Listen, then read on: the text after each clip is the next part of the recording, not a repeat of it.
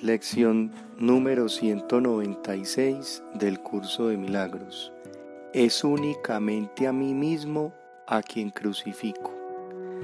Cuando realmente hayas entendido esto y lo mantengas firmemente en tu conciencia, ya no intentarás hacerte daño ni hacer de tu cuerpo un esclavo de la venganza. No te atacarás a ti mismo y te darás cuenta de que atacar a otro es atacarte a ti mismo. Te liberarás de la demente creencia de que atacando a tu hermano te salvas tú y comprenderás que su seguridad es la tuya y que al sanar él, tú quedas sanado. Tal vez no entiendas en un principio cómo es posible que la misericordia, que es ilimitada y envuelve todas las cosas en su segura protección, pueda hallarse en la idea que hoy practicamos. De hecho, esta idea puede parecerte como una señal de que es imposible eludir el castigo, ya que el ego, ante, ante lo que considera una amenaza, no vacila en citar la verdad, la verdad para salvaguardar sus mentiras. Es incapaz, no obstante, de entender la verdad que usa de tal manera mas tú puedes aprender a detectar estas necias maniobras y negar el significado que parecen tener. De esta manera le enseñas también a tu mente que no eres un ego, pues las formas con las que el ego procura distorsionar la verdad ya no te seguirán engañando. No creerás que eres un cuerpo que tiene que ser crucificado y verás en la idea de hoy la luz de la resurrección refulgiendo más allá de todos los pensamientos de crucifixión y muerte hasta los de liberación y vida. La idea de hoy es un paso que nos conduce desde el cautiverio al estado de perfecta libertad Demos este paso hoy para poder recorrer rápidamente el camino que nos muestra la salvación, dando cada paso en la secuencia señalada a medida que la mente se va desprendiendo de sus lastres uno por uno. No necesitamos tiempo para esto, sino únicamente estar dispuestos, pues lo que parece requerir cientos de años puede lograrse fácilmente por la gracia de Dios en un solo instante. El pensamiento desesperante y deprimente de que puedes atacar a otros sin que ello te afecte te ha clavado a la cruz.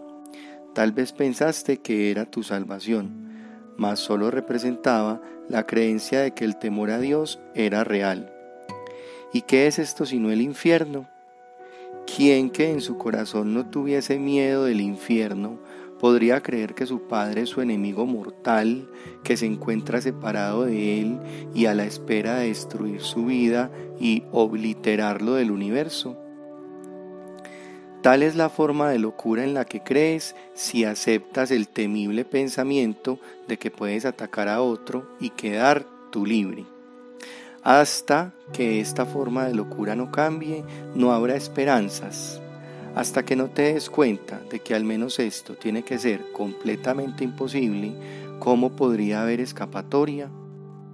El temor a Dios es real para todo aquel que piensa que ese pensamiento es verdad, y no percibirá su insensatez y ni siquiera se dará cuenta de que lo abriga, lo cual lo permitiría cuestionarlo.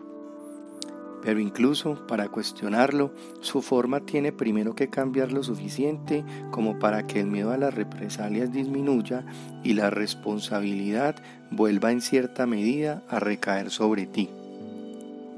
Desde ahí podrás cuando menos considerar si quieres o no seguir adelante por ese doloroso sendero mientras este cambio no tenga lugar, no podrás percibir que son únicamente tus pensamientos los que te hacen caer presa del miedo y que tu liberación depende de ti. Si das este paso hoy, los que siguen te resultarán más fáciles. A partir de aquí avanzaremos rápidamente, pues una vez que entiendas que nada, salvo tus propios pensamientos, te pueden hacer daño, el temor a Dios no podrá sino desaparecer. No podrás seguir creyendo entonces que la causa del miedo se encuentra fuera de ti, y a Dios, a quien habías pensado desterrar, se le podrá acoger de nuevo en la santa mente que Él nunca abandonó. El himno de la salvación puede ciertamente oírse en la idea que hoy practicamos. Si es únicamente a ti mismo a quien crucificas, no le has hecho nada al mundo y no tienes que temer su venganza ni su persecución. Tampoco es necesario que te escondas lleno de terror del miedo mortal a Dios que la proyección oculta tras de sí. Lo que más pavor te da es la salvación. Eres fuerte y es fortaleza lo que deseas. Eres libre y te regocijas de hecho. Has procurado ser débil y estar cautivo porque tenías miedo de tu fortaleza y de tu libertad.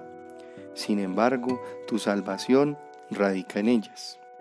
Hay un instante en que el terror parece apoderarse de tu mente de tal manera que no parece haber la más mínima esperanza de escape. Cuando te das cuenta de una vez por todas de que es a ti mismo a quien temes, la mente se percibe a sí misma dividida.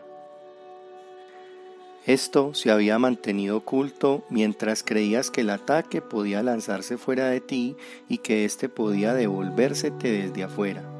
Parecía ser un enemigo externo al que tenías que temer, y de esta manera un Dios externo a ti se convirtió en tu enemigo mortal y en la fuente del miedo. Y ahora, por un instante, percibes dentro de ti a un asesino que ansía tu muerte y que está comprometido a maquinar castigos contra ti hasta el momento en que por fin puede acabar contigo. No obstante, en ese mismo instante es el momento en que llega la salvación, pues el temor a Dios ha desaparecido. Y puedes apelar a Él para que te salve de las ilusiones por medio de su amor, llamándolo Padre y a ti mismo su Hijo. Reza para que este instante llegue pronto, llegue pronto, hoy mismo. Aléjate del miedo y dirígete al amor. No hay un solo pensamiento de Dios que no vaya contigo para ayudarte a alcanzar ese instante e ir más allá de él prontamente, con certeza y para siempre. Cuando el temor a Dios desaparece, no queda obstáculo alguno entre la santa paz de Dios y tú Cuán benévola y misericordiosa es la idea que hoy practicamos. Acoge, acógela gustosamente como deberías, pues es tu liberación. Es a ti a quien tu mente trata de crucificar, mas tu redención también procederá de ti.